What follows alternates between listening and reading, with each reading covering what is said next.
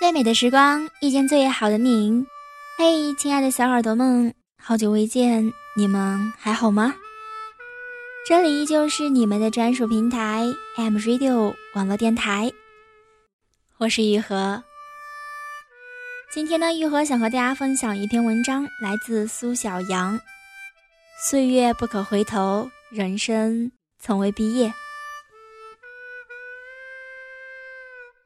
炎热的夏天，瞥到一群学生仔欢乐的放学，突然回忆就像小鸭子一样扑腾扑腾的跳出来。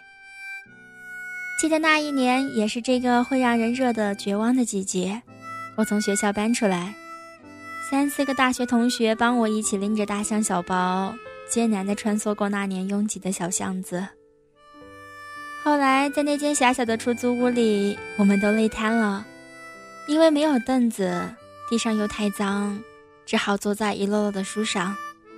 而我印象最深的是那一碗三个人吃的面，当时都饿死了，却全都累得不想下楼去买吃的。最后竟在我的那堆行李中找到一包不知何年何日买的方便面，就赶紧泡了，并且总共只有两双筷子，最后就三个人用两双筷子吃了一包面。我们还边吃边打趣道：“这是同吃一碗面的情谊。”至今看到那张照片，我都想笑。窘迫的日子里，却总是有好玩的地方。最后一晚回学校，我神奇的舍友收拾了宿舍里所有有用的东西，分给每个人带走，而我居然分到了一把水果刀。我和舍友说。我带着刀怎么上地铁呀？他居然用毛巾全都包起来，塞进那堆杂志袋里，神情轻快地说：“这样就看不到啦，能用就带着啦，就当是带点四年的回忆。”最后，我就这样提着一把水果刀上了地铁。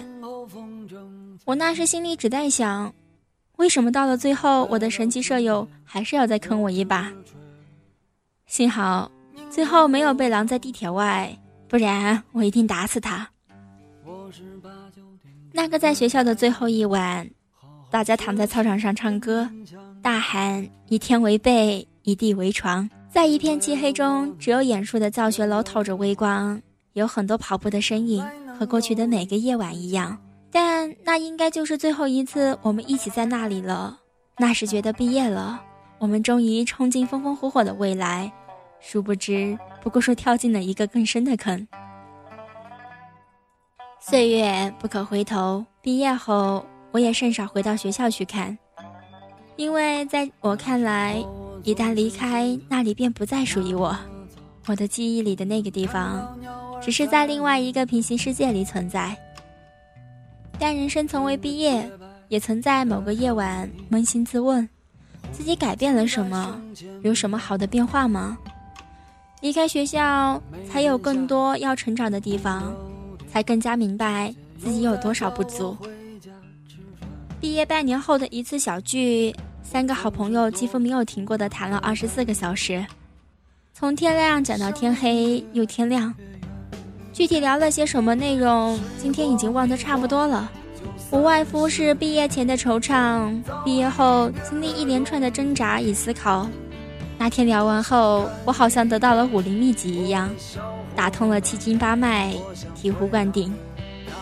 每个人都在独自成长，你所经历的，必然有人和你有相似的共鸣。只是这种感觉说不明白时，不如不说。看电影《致青春》时，在表述时间过去五年的镜头后，是真薇穿着职业装。一脸怒气地甩了文件给下属。那个扎着两根辫子、穿着背带裤，在舞台上又唱又跳的小姑娘，可能再也不会重现了。不只是受过伤，而是岁月已雕刻了她的性情。而在那次清谈后，我再也很少和谁这么透彻地聊过生活和对自己的审视。慢慢的发现，路越走越远，心路历程却越难表达。偶尔开个头，却很难再接下去。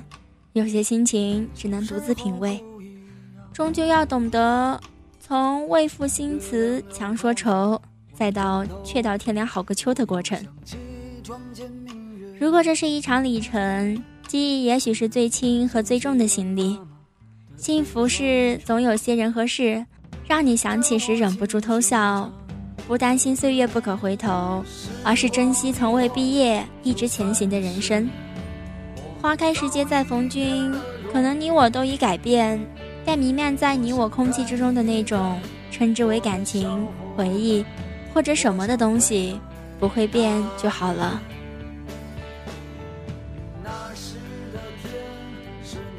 这篇文章摘自苏小阳新书《愿你能做自己并坦然欢喜》。这本书以写给纠结于现状与梦想之间的您为中心，以生活中的人和事、诸般感受提出言之有理的观点以解决答案。书中谈及了今天社交网络发达下的人际关系，讲了当下许多人同质化的梦想。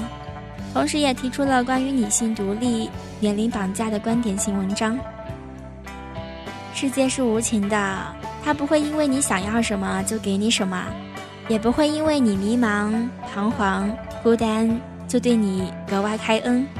世界又是仁慈的，它给了每个人雄厚而公平的年轻资本。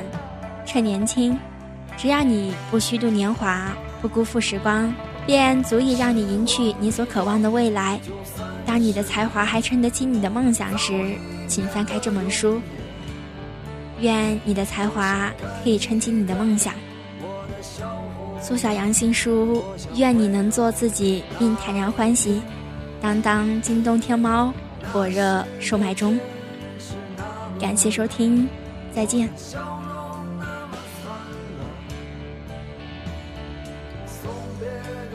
声还在耳边，我想回到那